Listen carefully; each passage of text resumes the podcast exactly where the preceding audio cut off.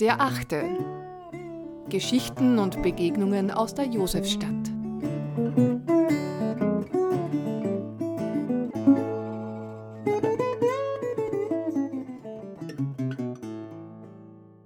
Lerchenfeld literarisch. Eine Podcastreihe zur Verfügung gestellt von der lebendigen Lerchenfelder Straße. Herzlichen Dank. Eine Stunde mehr von Lukas Czepek. Um am Anfang der Lerchenfelder Straße zu beginnen, mit den Ballspielkäfigen am Vekuba-Park, der nach dem Besitzer eines Theatercafés am ehemaligen Glacis benannt ist, und mit den Büsten der Dramatiker Anton Wildgans und Georges Bechenier, die sich hier auf kleinstem Raum gegenüberstehen ohne dass sich ihre Blicke begegnen. Der ungarische Gardeoffizier trägt einen Orden auf der Brust, auf der anderen Straßenseite baut Eine sich das Stunde Amtshaus mehr der Stadt Wien stufenförmig über einer Tiefgarage auf. Die Frau in der Portierloge macht mich darauf aufmerksam, Eine dass Stunde Fotografieren mehr verboten ist. Also schreibe ich den Wegweiser mit der Hand ab. Gruppe Baustrafen im Erdgeschoss, zentrales Passservice im zweiten Stock und das Czepek. Passarchiv ist im siebten und letzten Stock. Wobei man den höchsten Punkt, den Maschinenraum für die Liftanlage, nur vom achten Stock des Hotels gegenüber Czepek. sehen kann. Das ehemalige Studentenwohnheim wurde aufgestockt und zu einem 25-Hours-Hotel Eine Stunde umgebaut, das allen. Vorbeikommenden die Frage stellt, was sie mit dieser zusätzlichen Stunde machen wollen, sagt die Marketingmanagerin, die mich durchs Haus führt, mit den Bienenstöcken auf dem Dach beginnend. Auf dem Dachboden ist die Cocktailbar mit Trommeln über der Theke und es gibt einen Fotoautomaten im Parterre. Das Schaufenster neben dem Eingang ist voll mit Sofortbildkameras. Man tritt hier in eine analoge Welt ein, wenn man das will. Zwei von 217 Zimmern sind sogar ohne Fernseher und mit Plattenspielern ausgestattet. An der Rezeption kann man einen Schallplattenrohling kaufen und im Untergeschoss eigene Tonaufnahmen machen. Neben dem Phonocut steht eine Reiseschreibmaschine. Jedes 25-Hours-Hotel weltweit hat ein Thema. Im Wiener Hotel beim Museumsquartier ist es das Spektakel, der Zirkus. Das Schlaftier ist der Elefant, der Schlafant, wie er hier heißt. Der Lift ist ein Tierkäfig mit Gitter, Kette und Schloss. We are all mad here steht über dem Eingang. Die Gänge sind mit Zirkusmotiven bemalt und die Wände hinter den Betten. Jonglierbälle und Hula-Hoop-Reifen sind überall griffbereit. Im gelben Zimmer 516 steht eine Badewanne auf dem Balkon, die im Sommer befüllbar ist.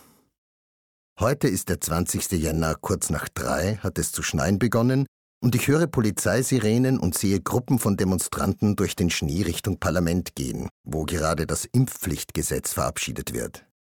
Zimmer 610 ist ein Panoramazimmer mit bodentiefen Fenstern und Longstay-Wand.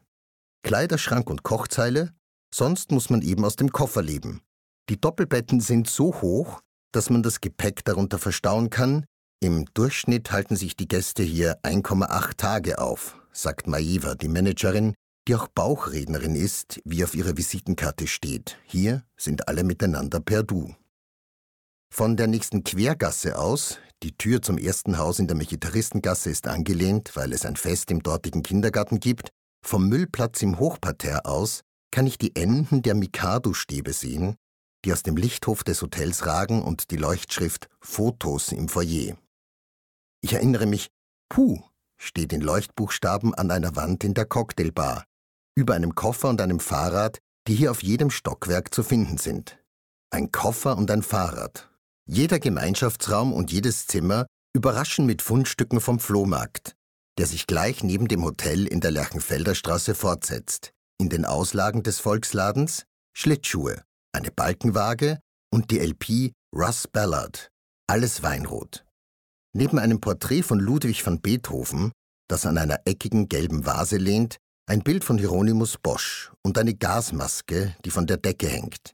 Die Rollläden vor dem Geschäftseingang sind heruntergelassen und meine Anrufe gehen ins Leere. Der Besitzer des Army-Shops gegenüber sagt, dass man die Besitzerin irgendwann einmal tot zwischen ihren Sachen finden wird. Sie ist weit über 80 und auch seinen Laden gibt es schon seit 21 Jahren. Woher ich meine Sachen habe, kann ich Ihnen nicht sagen. Es gibt einen internationalen Handel mit Waren aus Armeebeständen und daraus entstehen Moden, 80 Prozent der Herrenmode kommt aus dem Militär. Die Kopfbedeckungen, die an der Decke hängen, von der Matrosenmütze bis zum Stahlhelm, sind fürs Theater, sagt er. Und Fetisch nicht nur sexuell, sondern für Themenpartys, die gerade angesagt sind. Mich interessiert die weiße Weste mit eingenähten Plastikschläuchen, die mit Wasser befüllbar sind. Mit kaltem Wasser wahrscheinlich, sagt er, für Panzerfahrer. Ein Haufen Stiefel liegt am Boden und Bündel von Kleidungsstücken, die erst sortiert werden müssen. Zelte in Tarnfarben liegen über Kleiderständern mit Mänteln, Jacken und Hosen mit unterschiedlichen Hoheitszeichen. Und ich kehre ins Hotel zurück und beim dortigen Italiener ein, der Ribelle heißt und in der Mitte eine Bar hat, an der man sitzen kann. Der Companion-Tisch für zwölf Personen hat in der Mitte ein Eisfach für Getränke und die Wand daneben ist mit Filmfiguren bemalt. Auf dem Tisch davor reihen sich riesige Wassermelonenstücke an eine halbkugelförmige Torte, rot und weiß dekoriert, ein rosa Schweinskopf mit einem Apfel im Maul, ein quicklebendiger blauer Fisch und ein bunter Hahn gehen durch das Bild. Mein Fahrrad, das ich vor dem Hotel abgestellt habe, ist völlig eingeschneit, als ich es aufsperre. Mein Helm, den ich an das Schloss gehängt habe, ist voll von Schnee. Als ich am Nachmittag des 10. März noch einmal ins Hotel gehe, um meinen Text zu überprüfen, stehen mehrere Personen mit Konkarden in den ungarischen Landesfarben an ihren Mänteln vor dem Denkmal von Georgi Bechenye, an dessen Fuß zwei frische Kränze liegen.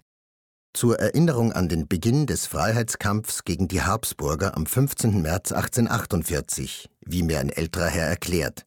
Die Büste des Nationaldichters war ursprünglich mit einem Kurzsäbel versehen, einem Husarenpallasch, der gestohlen wurde, und auch der Langsäbel, der später angebracht wurde, war sofort wieder weg, weshalb man sich dazu entschloss, auf zusätzliche Attribute zu der Büste zu verzichten, ein Loch in der Säule erinnert an die vergeblichen Versuche. Als ich am Nachmittag des 13. April mit dem Fahrrad die Lerchenfelder Straße hinunterfahre, sehe ich die Tür zum Volksladen offen stehen. Auf meine Frage, warum ich monatelang niemanden telefonisch erreichen konnte, weist mich die Verkäuferin auf den Zettel im Schaufenster hin aus technischen Gründen fallweise geschlossen. Sind Sie morgen auch da? frage ich sie. Heute habe ich nicht so viel Zeit. Wenn ich da noch lebe, antwortet sie. Und ich lege meinen Rucksack ab und gehe den schmalen Weg um einen langen Tisch mit Gläsern und Keramik herum, als das Telefon läutet. Ich bin nicht die Chefin, sagt sie zu mir. Der Chef betreibt den Laden hier seit 1978 Inzwischen wurde das Haus renoviert. Im Lagerraum rechts von der Eingangstür lehnt ein Ladenschild an der Wand. Alles aus ist zu lesen und Volk.